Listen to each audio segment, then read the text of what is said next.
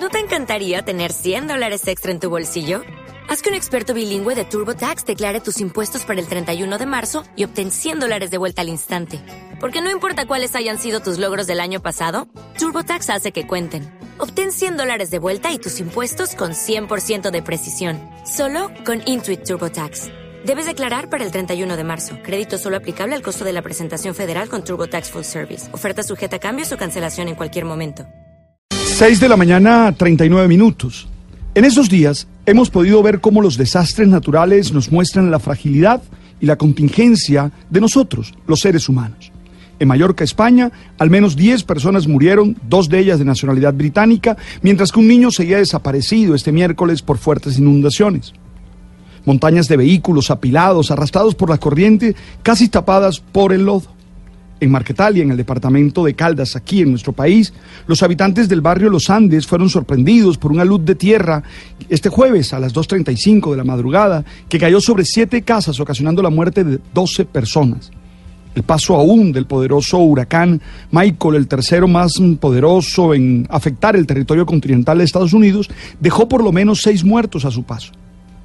Estas son las situaciones que ha vivido el ser humano en su intento por dominar la naturaleza pero que en el último tiempo se han agravado por la dinámica devastadora del modo de vida que nos caracteriza hoy en día.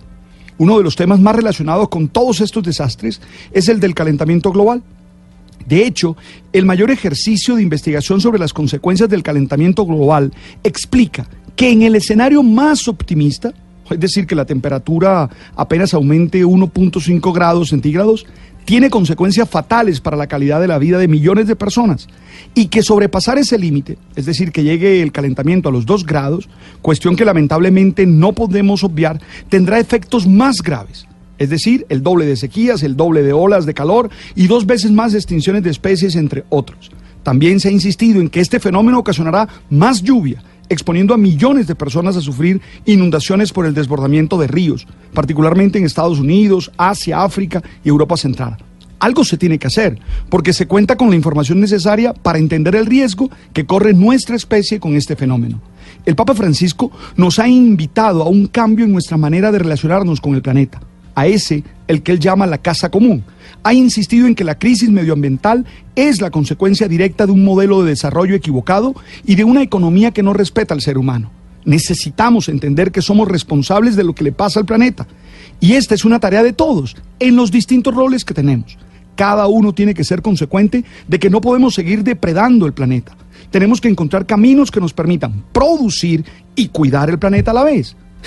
Ambas cosas es posible y esa es una tarea de todos.